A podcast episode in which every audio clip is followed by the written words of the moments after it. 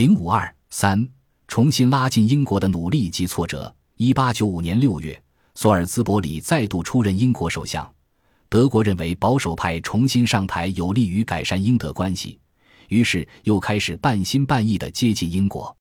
但是，索尔兹伯里上台后，首先考虑的却是瓜分奥斯曼土耳其。一八九五年七月九日，索尔兹伯里与德国驻英大使哈兹菲尔德进行了长谈。表示，如果土耳其苏丹不在国内改革问题上让步，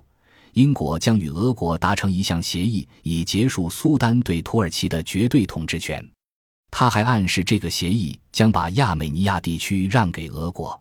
七月三十日，在谈到意大利希望英国支持他对付阿比西尼亚时，索尔兹伯里又指出，意大利在非洲的政策是完全失败的。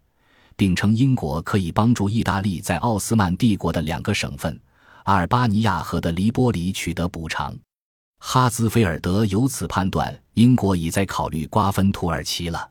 德国本来对索尔兹伯里重新上台后的英国对外政策抱有很大希望，并在近东问题上对英国加强了支持，但索尔兹伯里的建议马上引起了德国的怀疑。当时，德皇和宰相霍恩洛埃都不在柏林，荷尔斯坦因主持外交。索尔兹伯里在七月九日与哈兹菲尔德的谈话中暗示，英国要在小亚细亚对俄进行让步后，荷尔斯坦因就在一封信中指出，英国是想尽力推迟与俄国的冲突，并可能希望让法俄同盟的风暴刮到欧洲大陆上。当得知英国建议意大利可获得阿尔巴尼亚和的黎波里后，德国的怀疑更深了，因为从1885年的柏林会议以来，英国就一直以贸易为由反对奥匈获得萨洛尼加。意大利在英国支持下获得巴尔干西部的阿尔巴尼亚，势必加剧奥意之间的相互猜忌，危及整个三国同盟。而对地中海沿岸的瓜分，即让意大利获得的黎波里，很可能导致一场大战。这样，英国就可以像在拿破仑战争初期那样隔岸观火。索尔兹伯里得知德国这一顾虑后，立即改口说，意大利可在摩洛哥取得补偿，奥匈也可在萨洛尼加方向得到补偿。最后，他索性声明他自己没有任何明确计划，提议由德国自己拿出一个计划来进行讨论。但赫尔斯坦因还是拒绝了这一提议。毕竟，德国与地中海事务和近东事务关系不大。一旦瓜分土耳其引起了欧洲纠纷，德国将不得不承受这一冲击。而且，如果消息泄露出去，就成了德国建议对土耳其和摩洛哥进行瓜分，这样会使德国与法俄关系严重恶化。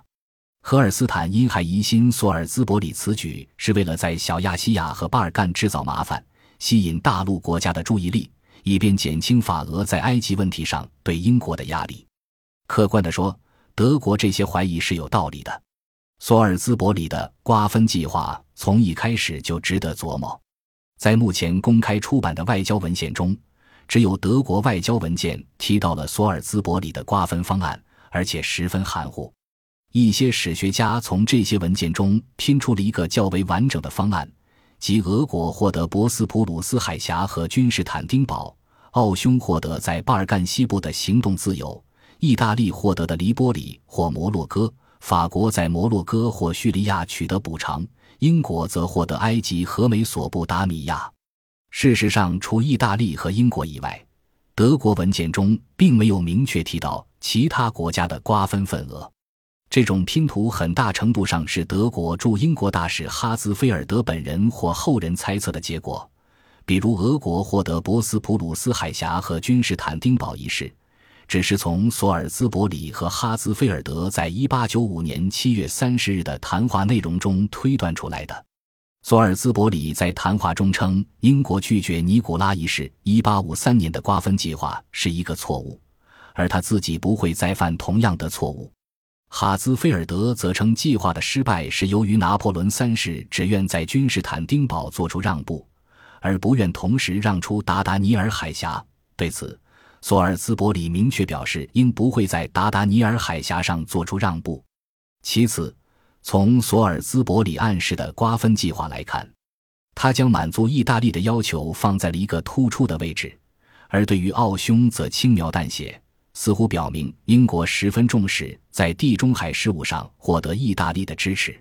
实际上，在意奥之间，索尔兹伯里是一直倾向后者的。更何况，他此时对这两国都已失去信心，认为英国下错了赌注。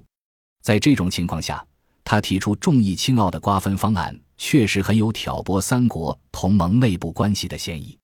另外，索尔兹伯里如果真心想通过瓜分土耳其来解决近东问题，他至少应与俄国进行接洽。但没有任何文献表明索尔兹伯里与德国以外的哪个国家商讨过这一事项。